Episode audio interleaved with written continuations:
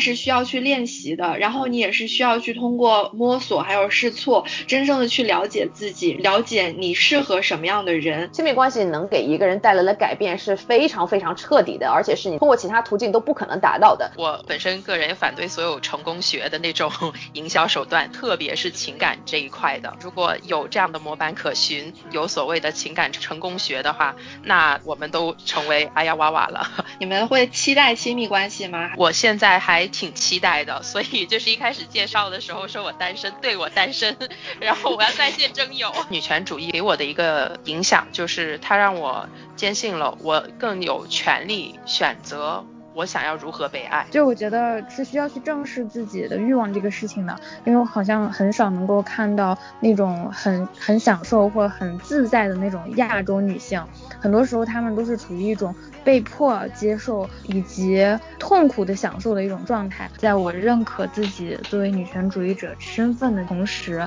我自己的实践就是女权主义的实践。它并不需要去确认什么，但它会产生一定的影响，不光是对我，也对我周边生活的这个环境。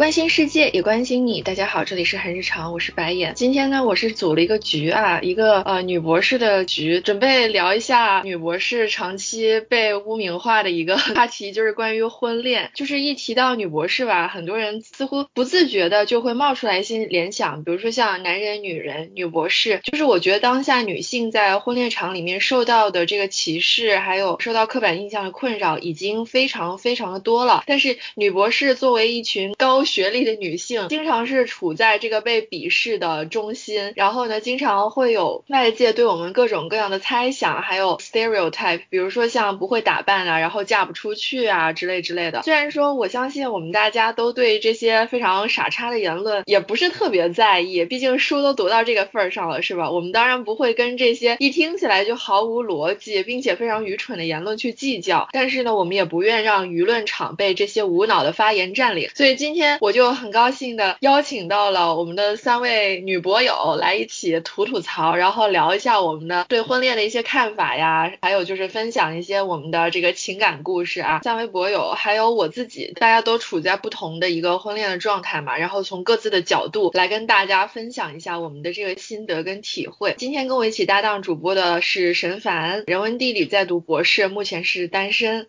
Hello，大家好，我是再次出现的沈凡，然后我现在确实是。单身，欢迎大家勾搭。好的，接下来两位也是我们播客的老朋友了啊。首先是 Y Y 社会学在读博士，目前也是单身的一个状态。Hello，大家好，我是 Y Y，谢谢白眼再次邀请，很开心又和大家在播客上见面了。嗯，好的。然后呢，就是小熊，小熊是教育学的在读博士，也是一位民谣歌手。那他是今天的已婚代表。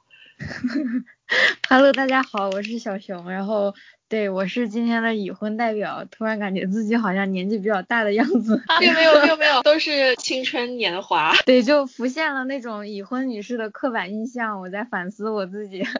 最后说一下我自己，我现在是有一个稳定交往的男友，在这段 relationship 里面两年多了。好，我们就正式进入正题吧。首先，我们大家都身为女博士，应该都挺有体会的，就是女博士这个 title 在婚恋话语体系里面长期是被污名化的，我不知道大家是否有相关的经历，然后如果有这种经历的话，是如何与之对抗的？根据我之前的生活经验呢，我总结出舆论场上对女博士大概有两种态度，一种是直接贬低、宣扬女子无才便是德之类的读书无用论。我相信大家对以下说法。很熟悉了，比如女博士是没有性魅力的恐龙，是在婚恋市场上不受欢迎的，被迫剩下的剩女，这是一种。第二种是明褒实贬，认为娶一个高知女性可以光耀门楣或者装点门面，在高校任教的女性因为工作时间灵活，可以方便带孩子，所以男方会有更多的精力和时间放在事业上。第二种这个观点呢，就把女性的求职经历和教育背景视作了增强婚恋市场上竞争力的筹码，用来合理。化女性在私人领域和家庭分工当中遭遇的不平等，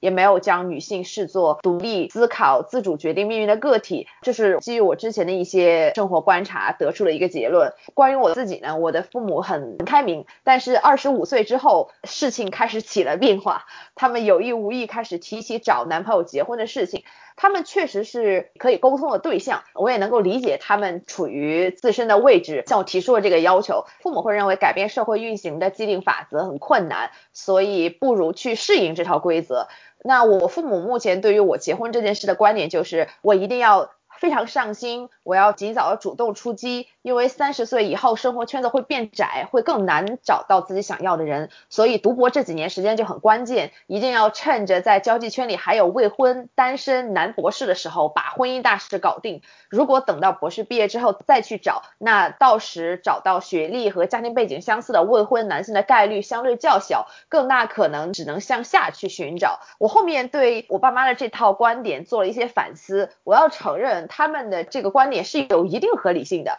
确实是在国内的语境下，在年轻尚有精力的时候，趁早的结婚生子，把这个勾勾打掉，算是一个明智的选择。结婚已育可以帮助你在后面求职时规避风险，而且早生孩子呢，确实也可以在后面腾出更多的精力放在事业上。但很可惜，这套时间安排不是很适合我，因为我自己的认知成长速度相对较慢，目前还没有学会怎么去爱自己，在经济和人格上面没有完全的独立，我可能要到三十岁之后再重新审视自己是否需要婚姻。所以目前来讲，这个亲密关系可能对我来讲是锦上添花吧。虽然它和工作不排斥，但目前还是把精力更多的放在工作上面，因为现阶段工作是安身立命、实现经济独立的根本吧。嗯，就是我觉得我也有经历过 Y Y 刚刚提到的总结出来的这一些看法跟想法。就是当然，那个性别跟年龄的双轨歧视，它肯定是存在的。我就跟大家分享两个很搞笑的事情，就是还不说我读博呢，我研究生毕业之后，有一次出去吃饭，有一位那个男性的长辈，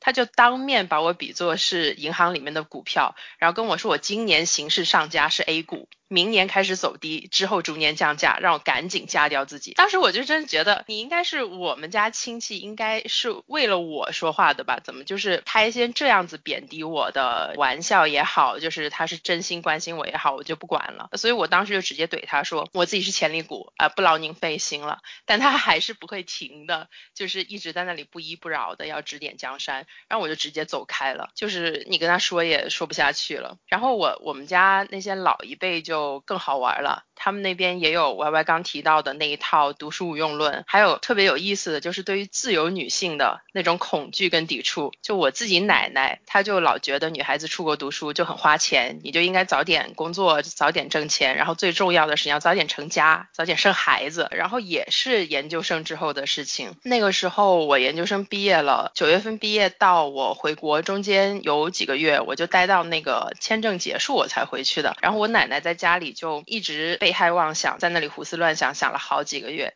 就想不通为什么我毕业了不马上回家。最后得出了一个特别搞笑的结论，就是说我被人骗了，然后意外怀孕了。所以我这几个月在外面给人家生孩子，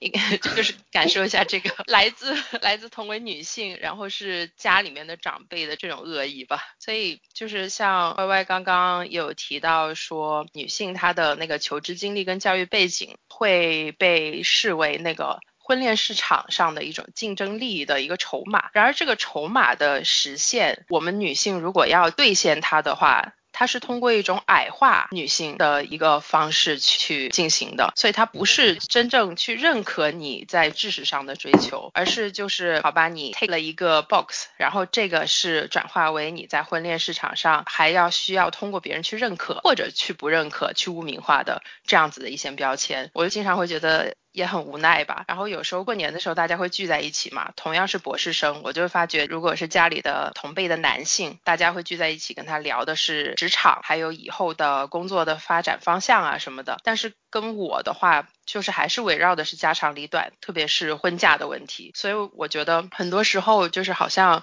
我读不读博没有什么差别。对于他们认知中的我来说，就是在那样一套婚恋体系中，我就还是一个啊长得不咋地的一个大龄单身女青年，还是没办法实践出嫁这样一个目的。嗯。我觉得 Y Y 跟申凡说的，我特别能感同身受，因为我身边有朋友其实处于这种目前在读博，嗯，并且经历相亲的，但我自己其实是没有经历过的，因为我处于一段亲密关系之中，所以说家人包括亲戚其实没有给我这方面的压力，所以我自己个人是没有经历过的。但像刚才他们讲的，我觉得。简直可以用耳熟能详来形容，就在很多场合都能够遇到类似的这样的言论吧。我可能可以讲的是关于女博士污名化这一点，就是我自从出国之后一直在非常刻意的在我各个社交平台，比如说微博，还有网易云，还有。公众号上不算宣传自己女博士的身份嘛，就我非常强调自己女博士的这样一个标签，就是因为我希望让他们知道女博士可以是什么样子的。然后我遇到一个很有意思的事情是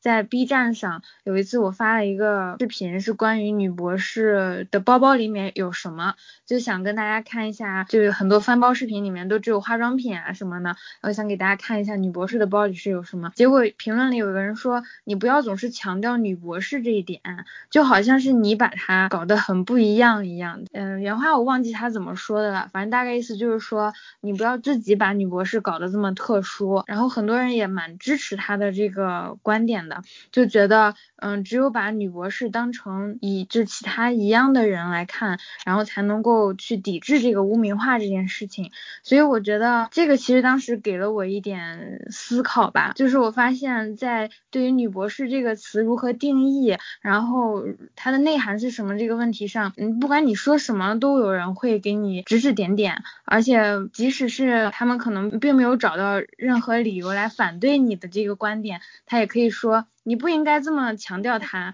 你不应该去给它施加一个特别的定义，怎么样？所以这种其实是让我觉得很常见的一个情况吧，就好像作为一个女博士，你就处在了一个。舆论的中心，然后针对女和博士这个组合，很多人都可以觉得自己有资格来指指点点，然后发表意见什么样？嗯，哎呀，几位博友说的我都特别有感触，然后还有我自己的经历也是，就是像刚才小熊说的，我觉得好像谁都觉得自己有资格来对你的感情生活，还有你未来的人生选择来指指点点。我的话是我爸妈不算说是那种有去催我找男朋友啊或者怎么样的那种类型啊。但是我们家里有一些亲戚，有时候会说，哎呀，这个怎么白眼还在读书啊？不嫁人了吗？就有时候会这么说。但是我这里一个特别有智慧的奶奶，就是我每次回老家，只要是在家里，就是奶奶在场的时候，奶奶都会替我把他们那些七大姑八大姨给怼回去。然后奶奶就会说，我们家白眼以后是要当教授的人，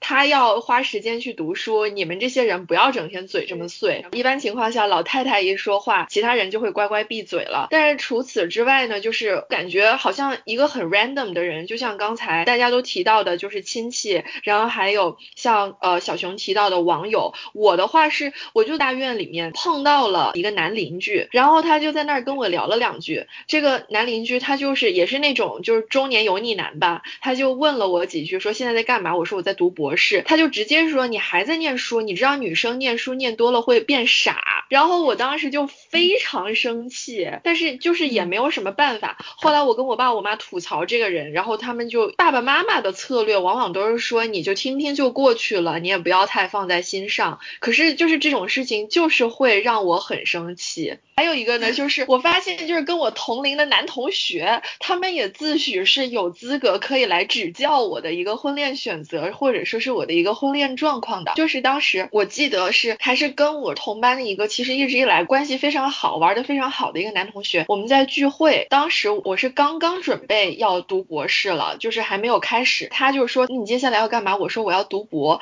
然后他的表情就已经开始好像是就是 shock 了，你知道吗？然后又有点那种地铁老头看手机的那样一种表情。然后他接下来又问我，那你是做什么研究呢？我说我要做女性研究，就是女权相关的东西。然后你知道他后来说的啥？他直接就来一句，你是不是不打算找男朋友了？我当时就觉得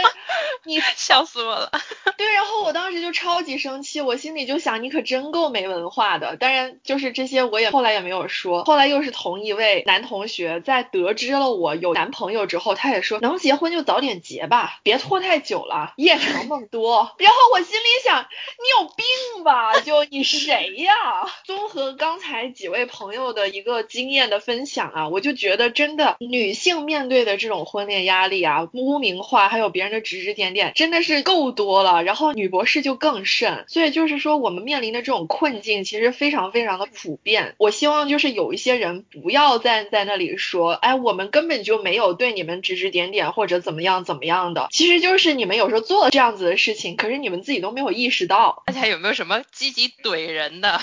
各种经历？刚刚听白眼提到他非常开明的奶奶的 时候，我真的潸然泪下。家里面有这样子非常开明的长辈，我觉得对于我们的一个处境来说，它的改善的作用还是挺大的。就是像我们家的话，就是我妈比较开明，所以她帮我挡下了很多外头各种风言风语。然后无论人家说什么，就哎，我女儿还在读博，你不要多说，就是还在读书。读博这件事情有时候就成为了一个挡箭牌，成为了我一个赦免令。就是虽然有这样受到污名化的一个经历，但是可能同时有时候我也经常得拿这个东西出来作为一个去抵御这些污名化的一个工具吧。对，我觉得家庭成员的这个支持特别重要。我们家比较特别的是，像我姥姥那边，她有四个女儿，没有儿子，所以我们家男性的这个声音，其实只有在过年那一次所有人都在的聚会才能够被听到。但我自从出国留学，其实就很难参加那一次聚会，所以说我就被自动屏蔽掉了那一部分的声音。然后我听到的女性亲戚给我的反馈，其实都是比较好的，就觉得哎呀，趁着年轻体验一下怎么样，是比较正面积极的。但是男性就不一定了。但刚才在听你们讲的时候，我才突然意识到，我真的很久没有见过我们家的男性亲戚了，也不知道他们对我是个什么看法。不过真的是觉得我家的这种特殊的家。家庭结构才让我妈妈特别女权，就是因为家里其实说了算的也是女性嘛，而且她自己也是曾经因为失去了上学的机会，没有得到很好的发展，所以说在求学跟发展这方面，她是非常坚定的要让我去听自己的声音，不要听那些男性的，因为她也是被坑过的人。Y Y 有什么要补充的吗？我自己其实家庭还是一个很开明的环境，因为我呃我姥姥一定程度上对她也算是女权主义的践行者，但是最近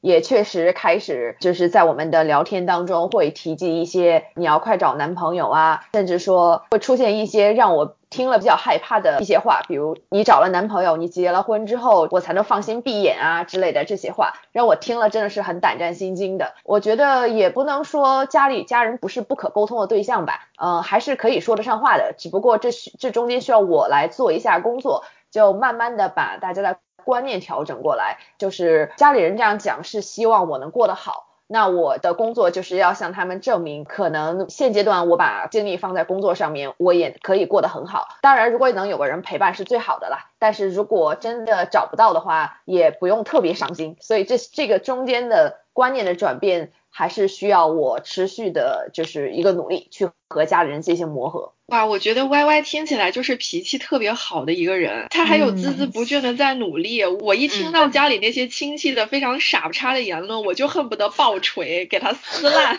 然后 Y Y 居然还想着要沟通跟磨合，我真的很佩服。我也是很佩服，可能还没被逼到那个份上，因为我总有一种预感，就是后面必将有一战，就是那个压倒骆驼的最后一根稻草，现在还没有来到，让我们静候那个时刻。已经在做。做好准备了是吧？对，这个倒计时已经开始敲响，因为我现在还有两年完成我的这个博士嘛，所以当我完成我我博士论文的那一刻，That is the day，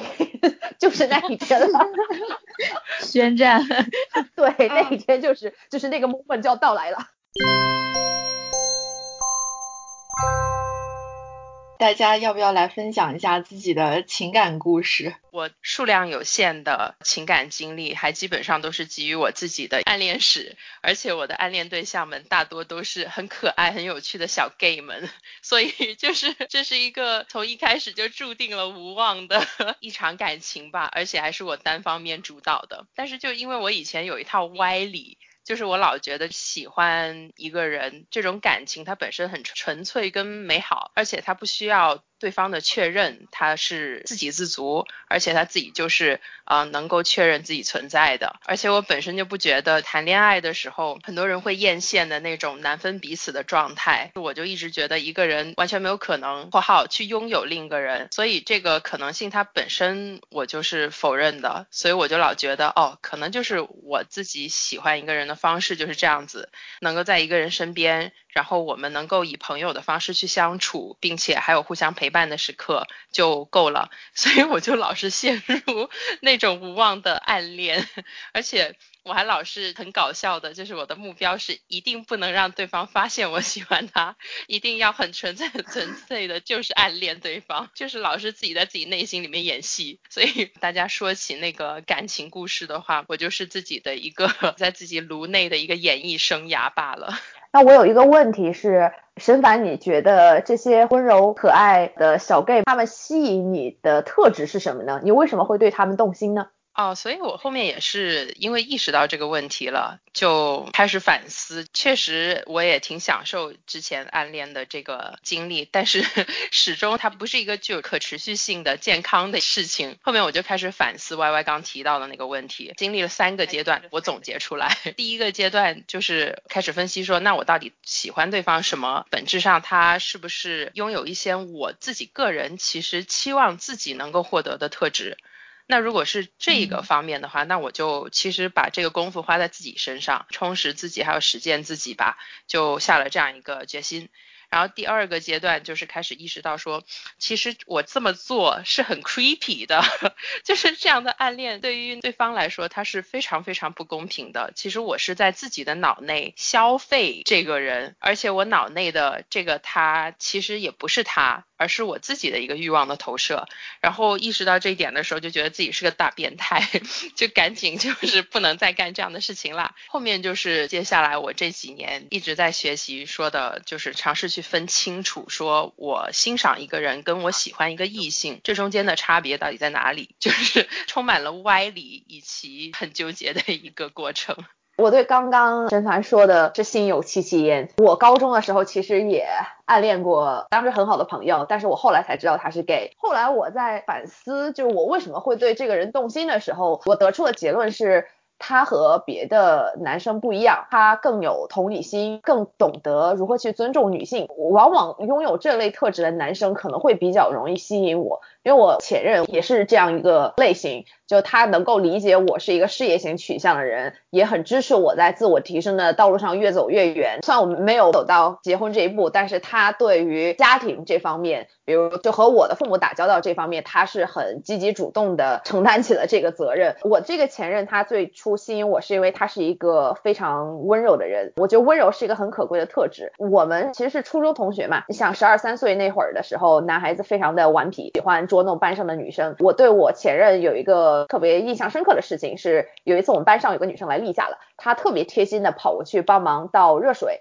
还在手背上试了试水温，以防止太烫难以入口。我觉得就那一个动作，就完全就抓住了我，因为我我当时留意到了很多这种细节，就开始觉得她和别的男生不一样。虽然是到了后面本科的时候才开始交往，而且最后是因为我要出国的分了手，当时他也没有过多的去表露自己的情绪。再后来我们偶尔有一次联系上了，我才知道当时我提分手的时候，他也在经历一个低潮，但他没有当时对我。吐露他所有的这些不顺畅，他就默默消化掉了所有的这些心绪起伏。谈及过去的时候也是云淡风轻，所以我现在想起来，我还是觉得会非常的感激。但是后面这段感情就让我开始在反思自己在选择亲密关系方面是不是会有不自洽的情况。我自己是一个很事业型取向的人，那我是不是更适合找一个家庭型取向的伴侣？但是我身上又有这种慕强的。特质，就我更容易被具有很 aggressive 的气质，那事业心比我更重的人吸引，因为这类人身上有我想要的特质。就像刚刚呃沈凡提到的，我们可能会被拥有这个我们想要特质的人吸引，或者说他们以往的生活是我过去求而不得的经历，所以我后面就因为慕强这个事情导致人生绕了一个大弯路，后面也是花了很多年的时间才慢慢走出来。但现在已经是承受不起再一次类似的经历了，就导致我现在在感情问题上做了一只鸵鸟。嗯，我特别的有感触，也理解为什么 Y Y 要问沈凡，嗯，为什么要找这个类型的男生嘛？嗯，因为 Y Y 在讲他说那个男生吸引他的是跟别的男生不一样，这个我真的觉得跟我很像，因为我逐渐意识到感情，至少对于我来说，感情和择偶不是一件非常个人的事情。它跟我所处的生活环境和我所经历的个人史和我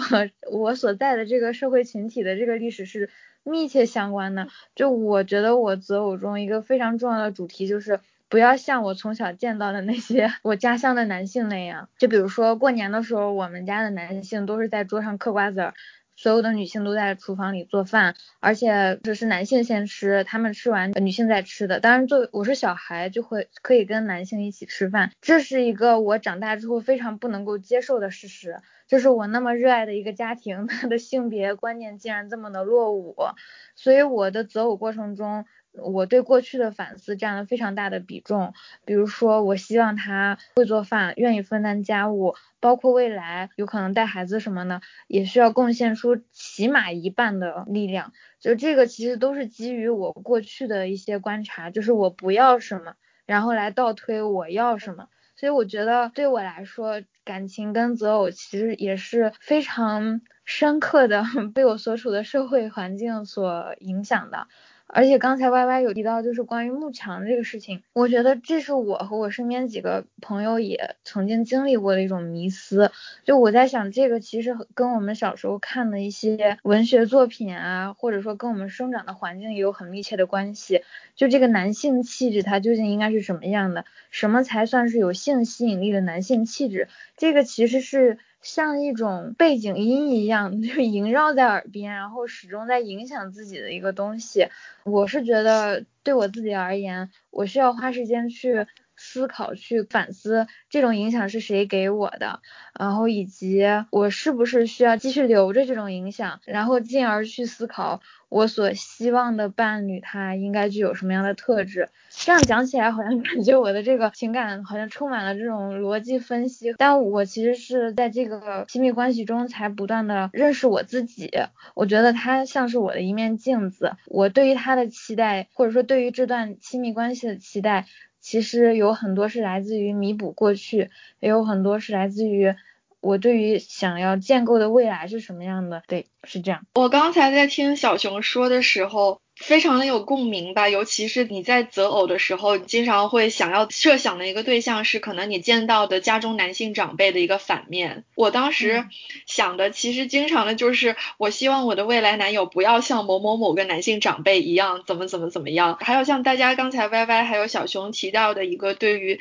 男性气质一种迷思，会被我们传统意义上所谓的有性吸引力的男性去吸引。我觉得这些阶段我也都有经历过，而且其实我。我在整个学生时代是一个很乖的人，然后我也没有早恋，但是回过头来想想，我觉得其实是很大的遗憾，因为我觉得爱是需要去练习的，然后你也是需要去通过摸索还有试错，真正的去了解自己，了解你适合什么样的人。可是我们在很长时间以来是缺乏爱的教育的，在整一个青少年的阶段，我们都被要求专注在所谓的学业上面，其实没有太多这一方面情感探索，但是。我觉得这个对未来的人生来说，其实是不太好的一件事情。然后就是呃少年时代的这种非常空白的情感经历，一方面是让我整个人变得非常的自卑，因为我会觉得没有男生喜欢我，尤其是在少女时代吧，就觉得自己不够漂亮，所以没有男生会喜欢我的。这种自卑就一直延续到了后来成年呢，进入大学之后很长很长的一段时间里，也延伸到了我后来的这个亲密关系里面。另外一方面就是它会让我在后面真的进入一段亲密关系。之后，碰到很多问题，我会很束手无策，因为我之前我也没有学习过，我不知道该怎么做。怎么说呢？就会经常碰壁吧。我自己一开始是一个比较恋爱脑的人，沈凡知道，然后他也目睹我做过很多的傻事，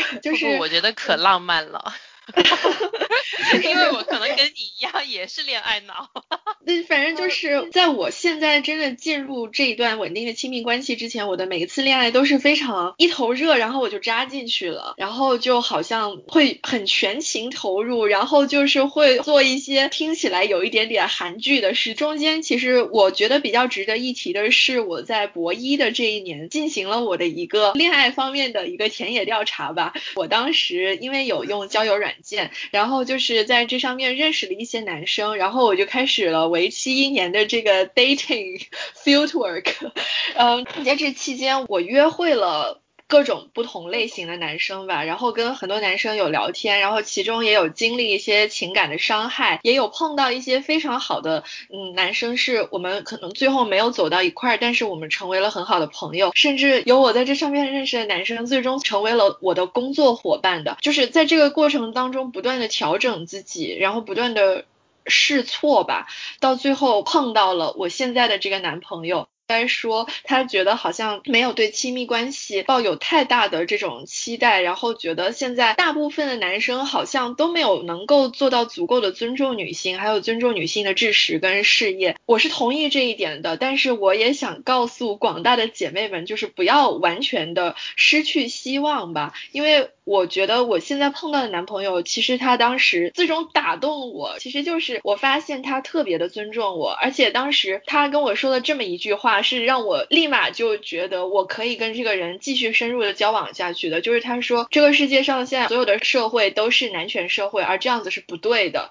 然后我有问他说，那就是你得出来这种结论，你是从何而来的？是因为之前上课的时候有教 feminism 的东西嘛？他说不是啊，这个难道不是你通过观察就能得出来的吗？我觉得他作为一个既得利益者。能有这样子的观察力，然后能够跳出自己的一个视角去看到其他人所经历的困境，我觉得非常可贵，让我有一种非常心动的感觉，然后就跟他慢慢走到了今天。其实白眼也经常鼓励我，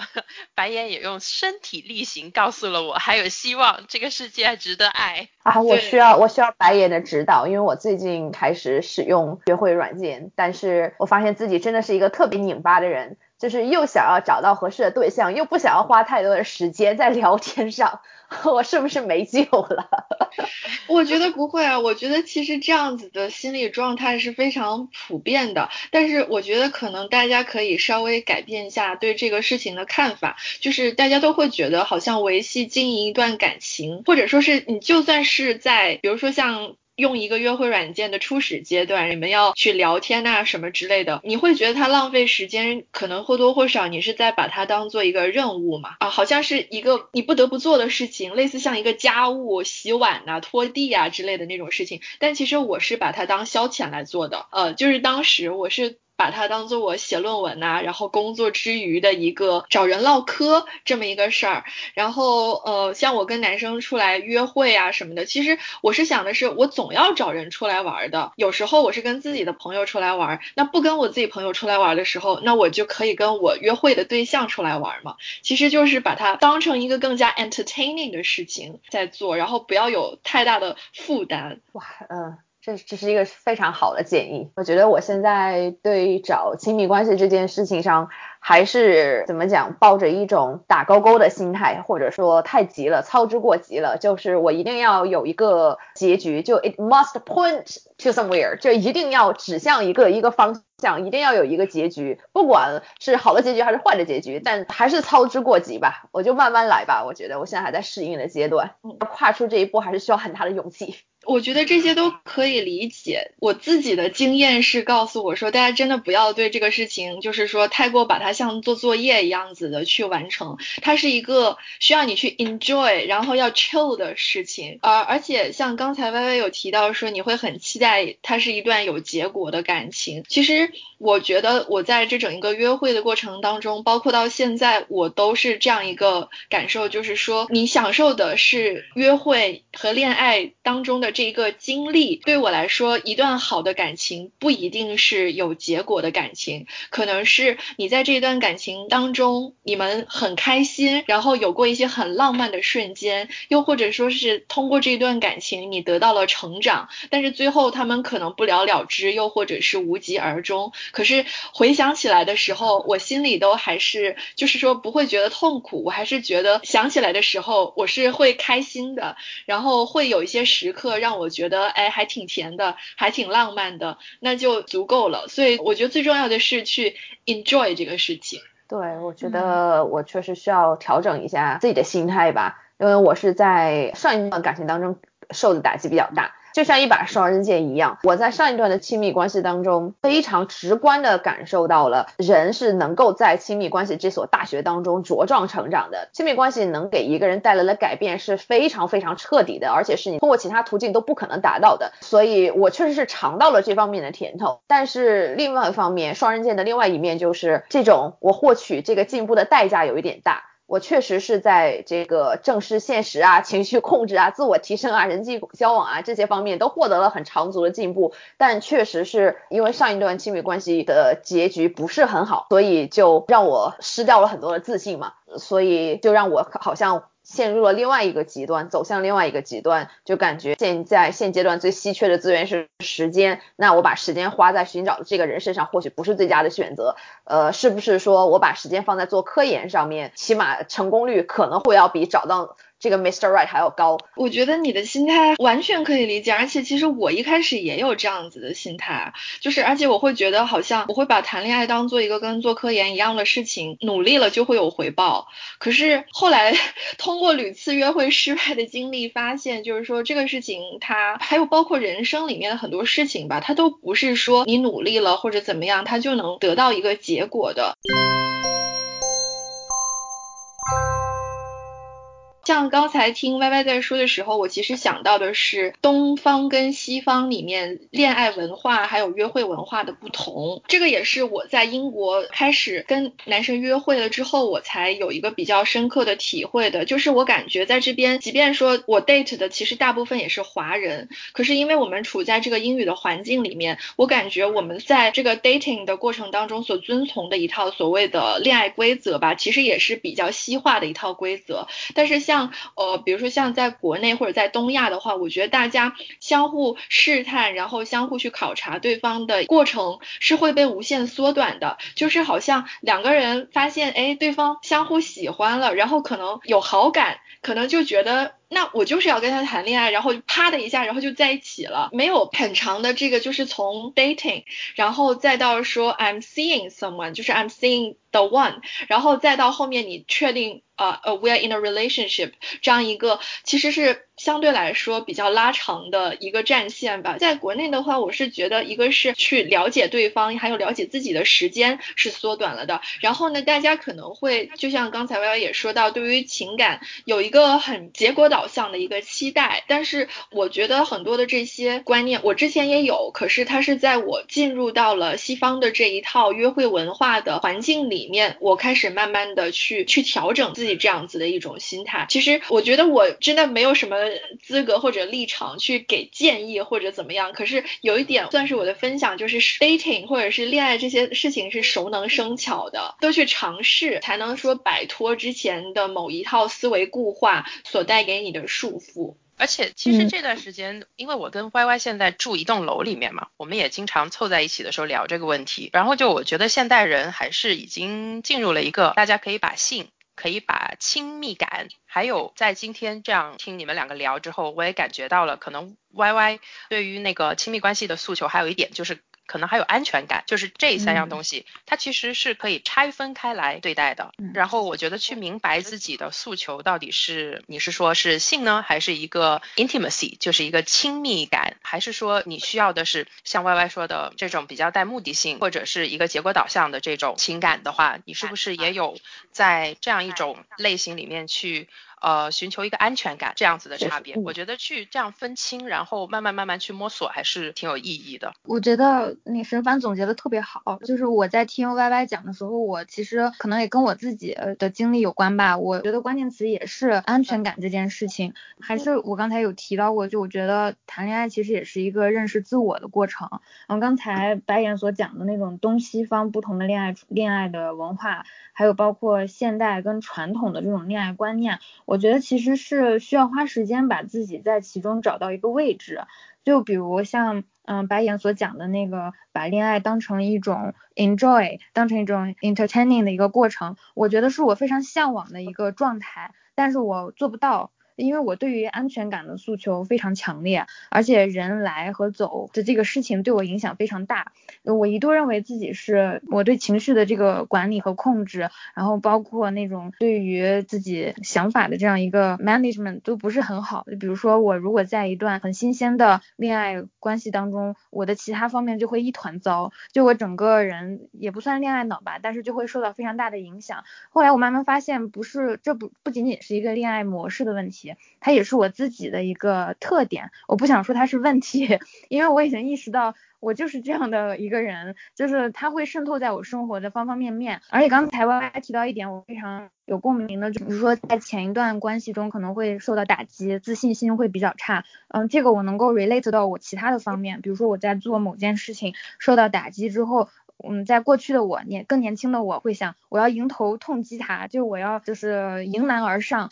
啊，我要去挑战自己，让把自信找回来怎么样？但现在也不知道是我的年龄阶段还是怎么着，我现在会觉得，既然现在不是一个好的状态，既然现在自信还没有找回来，我更想做的是治愈我自己，而不是 push 我自己去挑战一个新的。所以这种心态可能是我。伴随着年龄的成长，还有自己经历所感受到的一些事情吧。反正总结来说，就是说，我觉得存在非常非常多不同的这种恋爱的文化跟方式。嗯，我其实也有跟我几个朋友在讨论这个，尤其是嗯，比如说跟外国男友 date 的同学，就有一个朋友跟我讲过，就是女性在恋爱关系中到底应不应该 needy，就是怎么说比较粘人。这个可能在西方的恋爱文化中就不是特别被接受，但在东方的恋爱文化中就是一个非常正常的事情。所以我们生长在那个环境中，目前又处在一个西方的环境下，怎么样去调整自己跟环境的这个适配性，我觉得是一个非常值得探讨的一个问题。再有就是我们我们自己的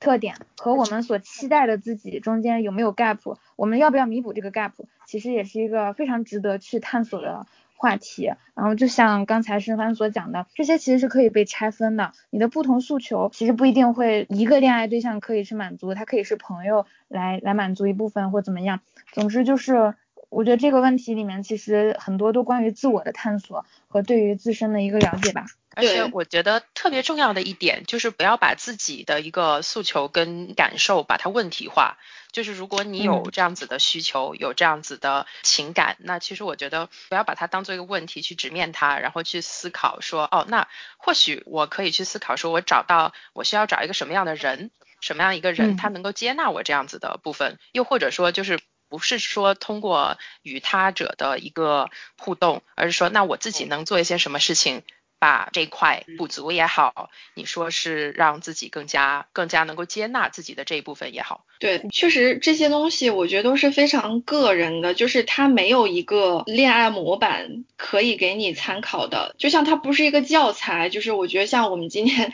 在这里说的这些东西，也都是我们自己的一些心得体会吧，就是它。没有办法说变成一个非常标准化的一个恋爱指导，就是这些东西，我觉得都是需要大家自己去摸索出来的。就是我本身个人也反对所有成功学的那种 营销手段，特别是情感这一块的。如果有这样的模板可循，有所谓的情感成功学的话，那我们都成为哎呀哇哇了，都成为邪教教主了。但我们要做的是要抵御这样的邪教理论，要去就是实践每一个人他自己所期许的东西，而不是说他有一个成功的模板。比如说像呃，可能你跟一个人的相处的好，他就一定要一定会进入一段恋爱关系，一定会进入一段下一个阶段就进入了婚姻，呃，这样一个循序渐进的，你可以看得到它清晰发展脉络的一个过程。可是可能感情或者恋爱，它并不是这样一个一条阳关道通到底这样子人生的这种经历吧。而且我觉得像白眼提到的有一点，其实我很认同，就是即使你最后是有一个目标，这个过程也应该是我觉得尽可能去享受的。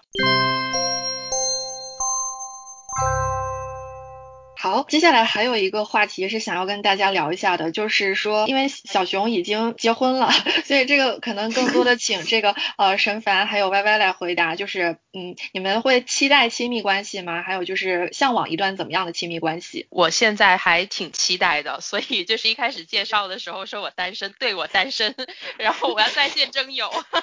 对，请温柔可爱的小哥哥们看过来，我我们神凡是一个又可爱然后又聪明的女孩子。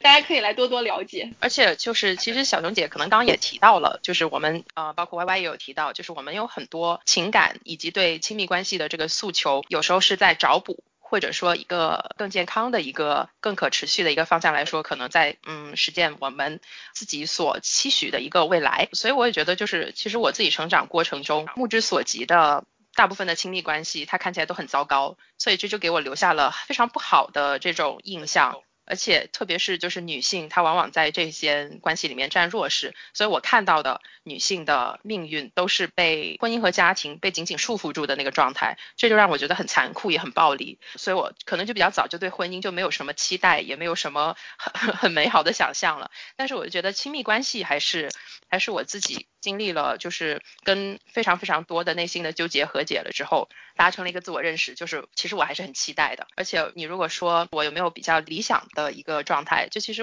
我的想法也很简单，其实我就很想找一个很有意思的，然后也很体贴的男性。然后我们可以去互相了解对方的想法跟生活，其实也就这样。我的话呢，是否期待亲密关系，对我来讲是一个很很棘手的问题，不是一个简单的 yes or no。yes 的话，是因为我觉得理想当中的亲密关系确实是一个非常让人值得憧憬的事情，我是非常期望能够在一段亲密关系当中得到滋养的。因为亲密关系归根结底还是有关我的问题，它关乎能否在亲密关系的助力下无限接近，甚至说成就理想的自我。但操作起来困难重重，我我们刚才的讨论也提到了，这个过程需要有足够的耐心去摸索，去不停的呃摸爬滚打，不停的碰壁，才能摸索出自己的一套一个心得来吧。我是非常不得已的把亲密关系在我目前的认知当中划成了风险项。刚刚分享了这么多这一块的想法，都有提到一点，就是我们对亲密关系的期待，嗯，无时无刻它是受内因跟外因的不停的一个形塑的过程，所以有时候我觉得像。Y Y 提到的有些挣扎，或者是他的一些想法，他很多时候会提到一个词，比如说自我，希望可能我自己更坚定一点，我自己更完美一点，我自己更好一点，更成熟一点，才更 ready 去接受一段亲密关系。然后他这个其实后面的一个意思，就是因为亲密关系，它对我们自己的这种自我认识啊，还有对自己。自我的一个形塑，它都有很大的影响，所以有一个更坚定的自我，才能够更好的应对亲密关系里存在的这个风险。嗯，我不知道我的理解对不对，但是就是从我这角度来说，我有听出来这样一点的意思在。但是你确实是无法避免的，是在外在的这样一个环境下面，不停的去探索跟确认，甚至说是不停的质疑自己，说我是不是哪里做错了，又或者说我是不是做的不够，又或者说我是不是不够好。我们还是有一个大致的这种模板或者什么。是在无形中受我们身边这些信信息所形塑的，然后这个我就觉得就是呃，也是白眼教给我的一点。就是我们自己的需求也会随着自己生活的发展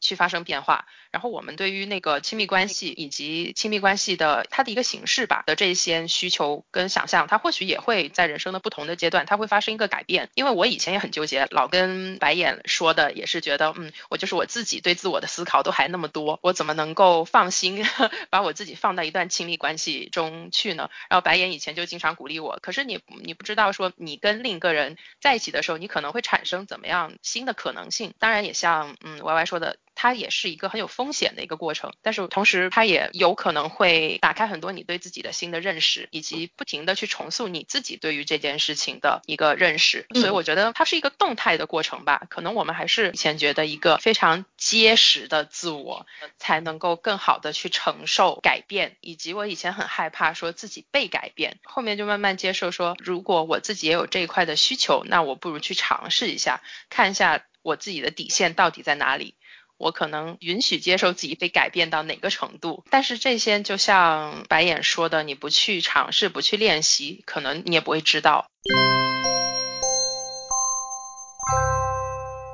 我刚才一直在说，呃，模板呐这些东西有一些批判吧，但是我这个意思并不是说让大家不要去看韩剧，或者是不要去看言情小说。我到现在都还是很爱看韩剧，还有言情小说。我觉得它那里面构建出来的恋爱的一种状态，确实就是很美好、很甜蜜的。可是影视作品或者说是一些文化作品里面，它所呈现出来的只是感情的一个横截面，我们不能只看到那样一个截面。在生活里面，你所要处理的场景。其实是非常的复杂的，所以我觉得就是大家不要被这种太过于简化的一种情感模式，把自己对于这个事情的认知给定型了就可以了。还有像刚才在听的时候，Y Y 有提到不安全感呐、不确定性啊这些东西，当然这些都是我自己的经验了。然后我也觉得就是说每个人都有自己的情况，但是我觉得我可以分享一下我是怎么样处理这种。不安全感，还有对自己的不自信，我是怎么样去消化，还有克服这些问题的吧？我觉得其实女生对自己不自信，尤其是在一段亲密关系里面对自己不自信，是一个很根深蒂固的问题。这个也是跟我们在。呃，传统的性别关系、性别角色里面被塑塑造、被培养出来的东西有关，就是说，本来从小到大，女性听到的批评就要比男性要多，然后得到的鼓励也比男性要少，而且往往，比如说像谦虚、内敛，还有低调，这些是女性被鼓励的品质，但是往往我们会更加乐于看到一个很自信的、自我感觉良好的男性。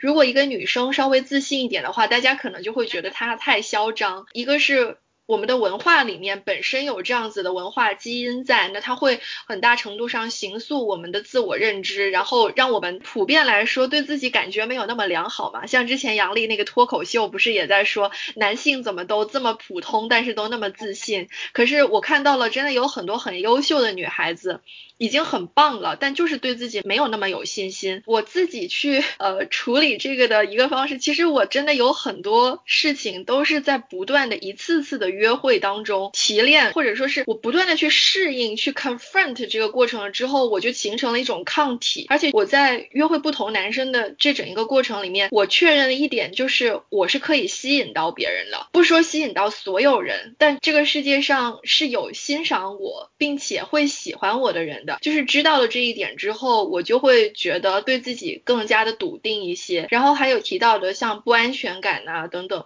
其实当然这个只是我个人的一个感情观，就是我会觉得没有完全安全的情感关系，你很难去确保你们两个之间的生活的环境以及其他的状态一直是固定在一个最完美的、最平衡的点的。它始终是就像也是像刚才沈凡所说的，即便是进入了一段相对稳。稳定的关系里面也会有很多很幽微的这样一些变化的时刻，我是会觉得不安全的这种东西，它始终是存在的。就像我之前约会的时候，那不安全的东西就更多了，因为大家没有走到 commitment 的那个阶段，没有走到说我要确定跟你，你就是我男朋友，你就是我女朋友那个阶段，都有可能随时就是这个人。第二天就消失了，从此就人间蒸发了，然后你们这段关系也就莫名其妙的就走到终点了。这个是真的，也是在我身上真实发生过的事情，而且不止一次。所以我觉得好像这样子一次次的尝试下来之后，我接受了它里面不安全的、不确定的这个部分，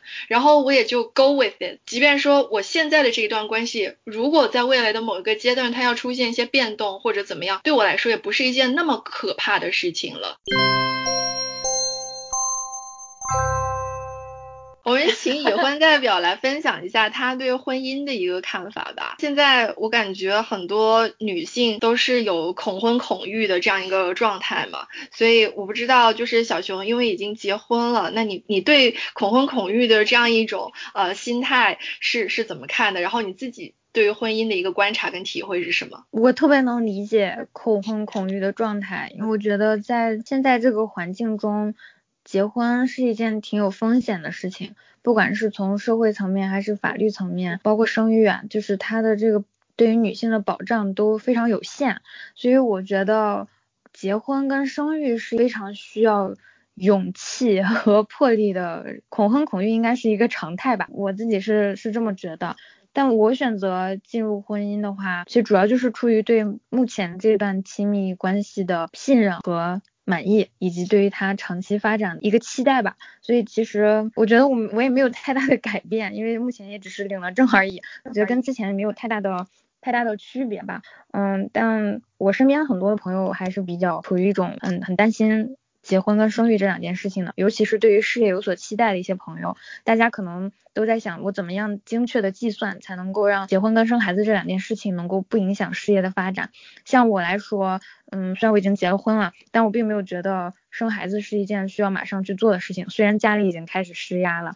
因为。我的职业前景目前还不明晰，嗯，我也不知道我所面临的一个职场状态是什么样的。在这种情况下，我会比较谨慎的让自己进入下一个阶段吧。我自己体验来讲，生育这件事情可能是更为抓马的一个转变，结婚反倒不是那么的抓马，因为它对于生活状态的改变不是那么的强烈，但生育可能会很强烈的。对这件事情，我还是处在一种观望的状态，然后也在。了解身边一些朋友的经历，目前收到的反馈都是非常负面的，这也进一步的让我对这个选择更加谨慎吧。大家在生育之后面临的家庭、社会支持都很有限，这其实。会让自己的未来发展受到很多的限制。另外两位呢？我可能不是一个特别典型的例子，就是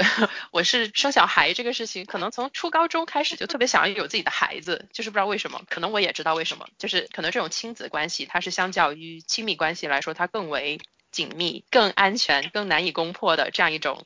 个体之间的连接，所以我对那个就很有信心，而且可能因为我自己跟我妈妈的关系也是就是互相支持、互相理解的这样一种状态，我也感受到我们两个在自己人生中的成长也会被带入到亲子关系当中，是不停的在调试、在沟通的这样一种过程。可能因为我看到这个非常良性的，也经历了这样非常正面的这样一段亲子关系，我就觉得嗯，我对这个还挺有信心的。所以，我其实对可能生育这块，成为母亲这件事情的这种渴望与期待还是挺大的。嗯，我觉得我好像对于亲子关系的期待也是来源于我和我妈妈比较良好的互动。嗯，我妈妈她一直说孩子一起成长，想想看这个过程应该还是会很美妙的。但我现在对于呃生孩子这件事情也是保持一个很谨慎的态度，毕竟呃孩子生下来之后你是要承担他所有的方面。你像《坡道上的家》那部作品，给我印象特别深刻的是，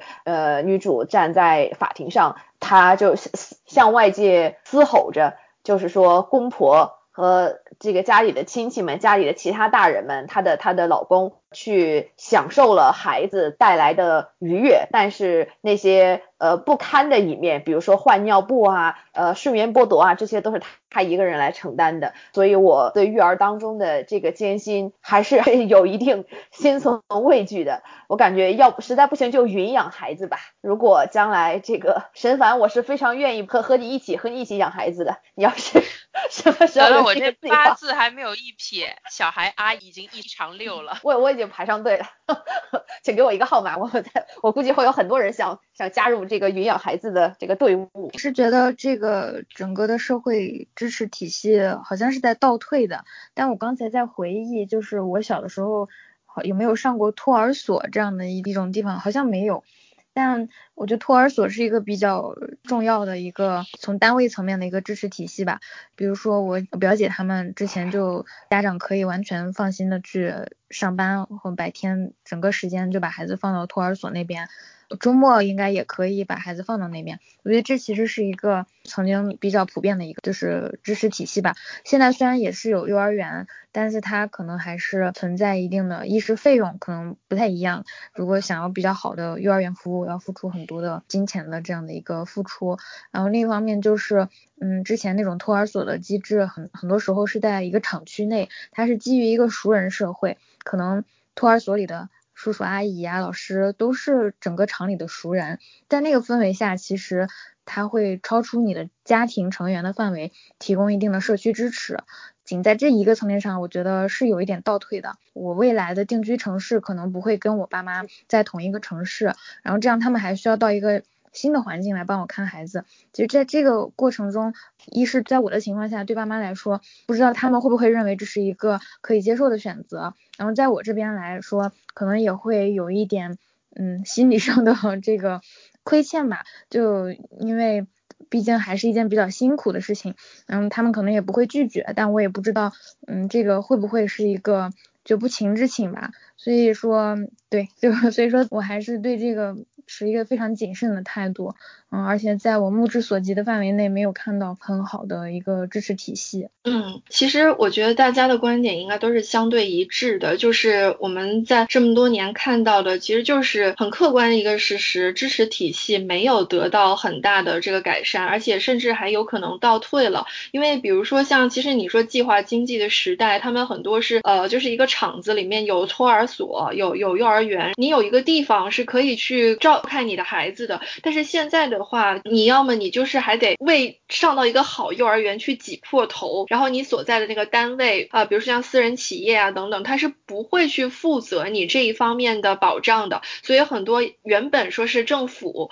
应该承担起来的责任，其实是被转嫁到了这个私营部门还有个人身上去，这也无怪乎说现在很多人都会对婚育呃，尤其是育吧这个事情感到那么的犹豫，或者说是。甚至有一点点的反感，但是我在想的是，大家刚才在聊到恐婚恐育，其实我想的是恐婚恐育跟恐爱应该是两种不同的状态。可是现在我自己觉得要比较谨慎的一点是说，把恐婚恐育等同于完全拒绝亲密关系，或者说是完全拒绝爱情恋爱的这样一种状态，我自己会觉得也许。可以换一种思路去看这个事情，当然这也是我个人观点，是我觉得有时候你喜欢上一个人，是你很难去控制住的一个事情。你不是说哦，我决定了我什么人都不喜欢，然后你就真的可以在余下的生活里面真的心如止水，什么人都不喜欢的。有时候这个人他就是出现了，那你可能会有一种本能，就是那你想要去接近他，你想要去跟他谈恋爱或者怎么样。那如果说是长期。只是把恐婚恐育跟恐爱或者说是拒绝亲密关系划等号的话，它可能会限制住一个女性在这一方面的探索以及对自我的了解。反而在后面，她如果碰到了一个你喜欢的人，然后你需要去处理这样一个情境的时候，这种把恐婚恐育跟恐爱画上等号的思维模式，它会反噬你后面的情感处理的一个状态。另外一个，我觉得在舆论场上面需要我们大家警惕的就是。就是把恐婚恐育的这种情绪转移到已婚已育的女性身上，把已婚已育的女性作为一个发泄自己愤怒的靶子，这样做其实是非常不对的，而且完全搞错了矛盾的焦点。现在会有一部分人吧，就认为他们就是自动的与男权社会站到一边去，但是其实根本就不是这样子，其实是把一个非常复杂的问题给简单化了，就是一个弱势群体内部的。继续的这种互相伤害了，而不去就是往前再走一步，去想说，那其实我们虽然可能现在选择的生活方式不一样，但我们面对的是类似的一个困境，类似的结构性的、系统性的这样的挑战以及压迫，以及对我们身为可能女性的一种剥削。但是完全用这个立场去取代了这个实际现实中的这么多元的诉求、需求以及。呃，大家的声音的话，我觉得它也是一种暴力。嗯，其实白眼刚刚说的那个，因为恐婚恐育变成了恐爱这样一个局面，我觉得是特别特别让我觉得悲伤的。可能我自己比较小一点的时候，也有过这样子的一个阶段，也有觉得，哎呀，我就。我什么都不信任，我也不信任亲密关系，我也不信任婚姻，我所以我就选择了比较封闭性的处理自己的情感需求，以至于我后面真的意识到问题的时候，就觉得哦，其实我自己是有这样子的需求，但是我只是我不知道说我该怎么去处理他们，以及在现有的这样一种环境中，我该怎么自处，也是后来也有自己对生活上进行反思，也有。接触了女权主义理论之后，就越来越清晰地认识到，我有这样的诉求，我希望被爱，我也有权利被爱。然后女权主义给我的一个影响，就是它让我坚信了，我更有权利选择我想要如何被爱。而不是说通过割裂我自己的需求，我割裂我自己的可能性来保护我自己，以此作为一种对抗。比如说，有的比较激进的一些流派，他可能会说我用自己的子宫去投票，这种宣传的方式吧，确实你某种程度上宣扬了你自己对身体的一个自主的掌控权，但是以此去否认别的群体他的使用的一个权利，它就变成了一个悖论。有一个特别深夜党的问题，想要跟你们聊一下。其实大家怎么看待就是女性假装性高潮这样子的现象？这个我觉得这个事情算是我在自己生活中还有在网上还是经常看得到的。我觉得其实就是 fake orgasm 这个事情，有时候你就是想要尽快结束吧，你觉得没劲儿，然后你也没有从中。得到什么愉悦，然后就想赶紧完事儿，那就通过这个是吧，假装高潮的方式，就是暗示这个男的 OK 了，OK 了，差不多了，你可以停了。我忘记那个确切的数字是多少了，但好像是说这个性高潮这件事情本身就是一个非常可遇不可求的事情。女性在这个过程当中去假装有高潮，呃，一方面可能是为了顾及。对，顾及男伴的感受吧。跟刚才 Y Y 说的那个数据，我之前也看了，那个数字比例特别高。其实好像是果壳前几天发的吧，我当时看了之后还挺挺惊讶的。我觉得我的这个印象其实很大程度上是来自于 Porn，就是因为他所塑造的那些女性其实都是能够获得性高潮的。Porn 对于大家。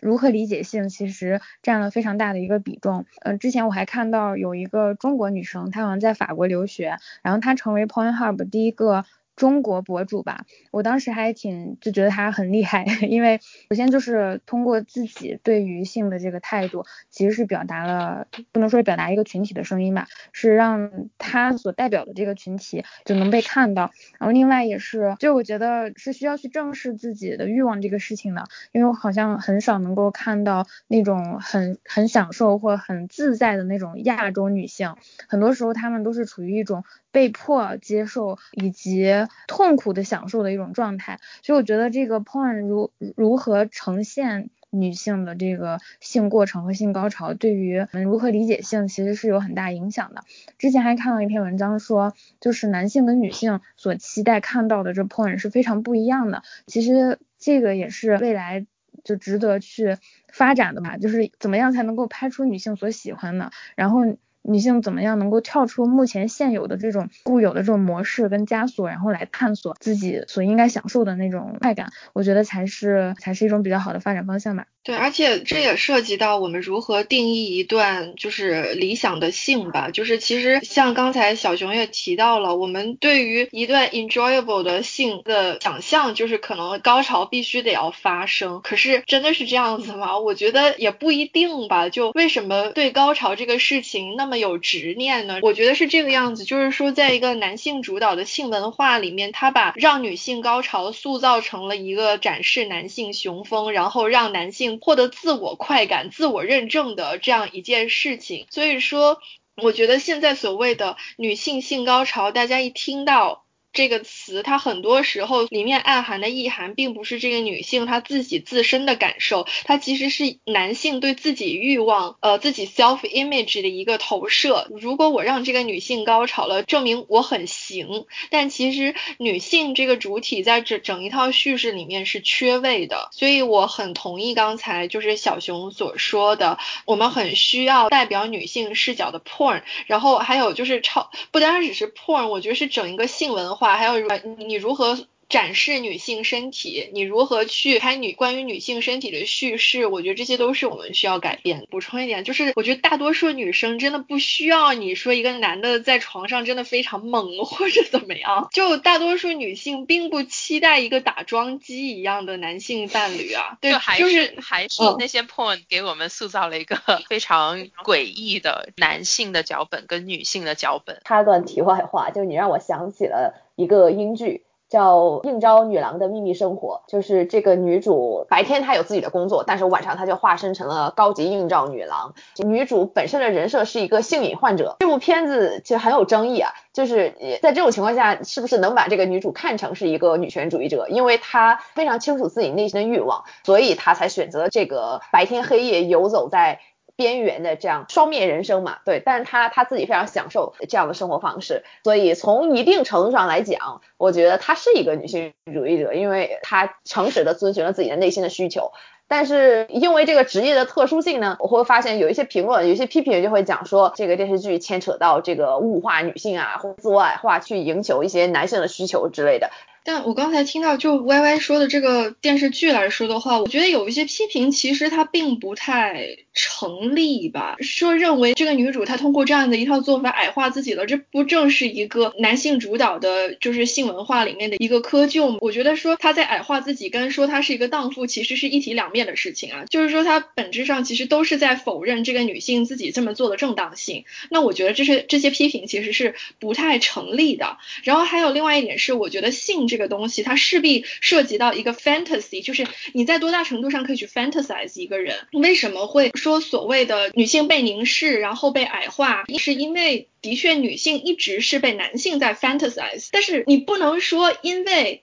女性被男性 fantasize 这个事实，就认为说女性去承认自己的性欲，并且去展示自己的性魅力，然后用一些手段去满足自己的性欲的这种。做法，它就就是没有力量的呀。我觉得去展露自己性化的一面，可以是一件很有力量的事情。还有另外一个在双向在同步发生的事情，就是说女性也开始在不断的 fantasize 男性了。其实我是觉得，就是说性化这个事情，就是在性这个场景里面，它总会有一些角落，它带有这样子的属性。就像现在女性去。比如说像欣赏 idol 啊、粉 idol 啊什么之类，它不都是一个 fantasize 一个男性 fantasize 一个男性身体，并且从一定程度上把它当做纯粹自己一个欲望投射的对象的这样一种过程嘛？所以我觉得倒不是说要去全盘的否定，就是说把女性自我的性的展示都看作是自我矮化。嗯，我也是你们在聊的时候想到的，就是我们总是对可能女权主义有很多想象，总觉得你一定要一种非常坚决的抵抗的批判的姿态。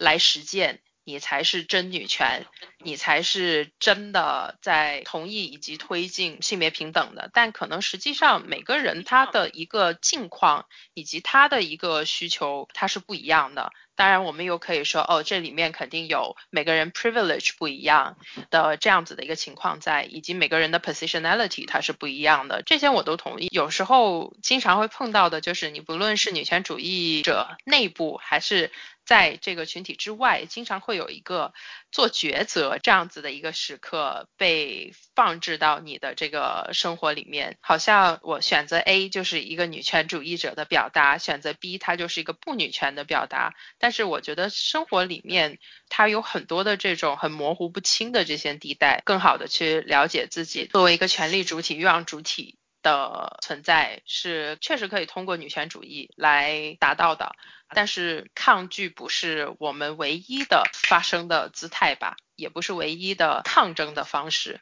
去承认自己 confirmative 的行为，它也可以是很有利的。就像白眼刚刚说的，嗯，我觉得刚才沈凡说的挺好的，也大部分概括了我的想法吧。因为我觉得女权主义对我来说是一种日常的实践，就我之前是能意识到自己有很多的对抗，而且我也以此来确认我自己女权主义者的身份。但也是最近吧，最近这一两年在反思，当我去对抗的时候，我所对抗的那个不管是主体还是 power，它其实都还在对我施加影响。所以在这个过程中，我其实也认可了它的存在。所以在这一两年，我在尝试。如何建构我自己所认可的实践，而不用非要去对抗一个某种主体？所以在这个过程中，也像刚才你们所讨论的，对于自己的认识，嗯，其实也是非常重要的。我觉得。在我认可自己作为女权主义者身份的同时，就我自己的实践就是女权主义的实践，它并不需要去确认什么，但它会产生一定的影响，不光是对我，也对我周边生活的这个环境。”“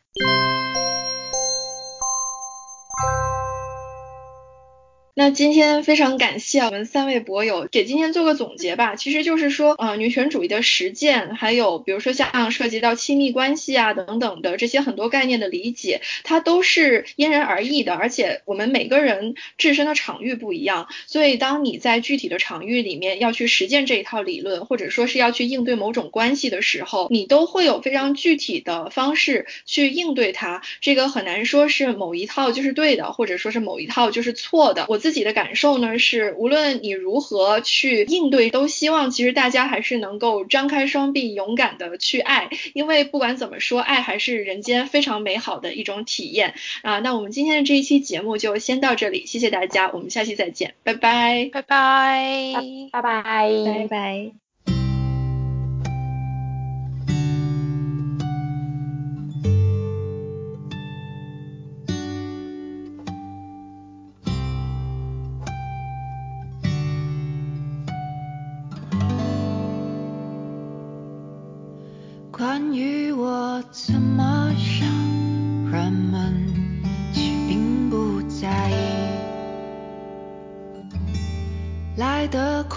去得也快，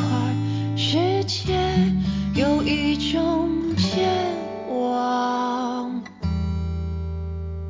可是还是会难过，虽然他们说何必当真，何必当真。认真，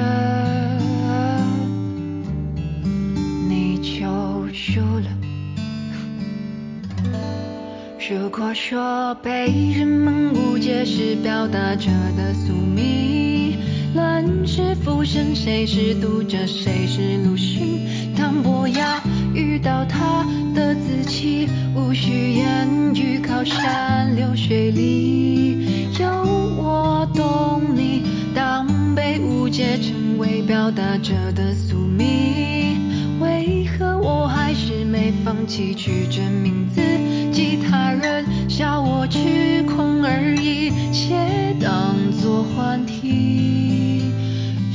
在等我的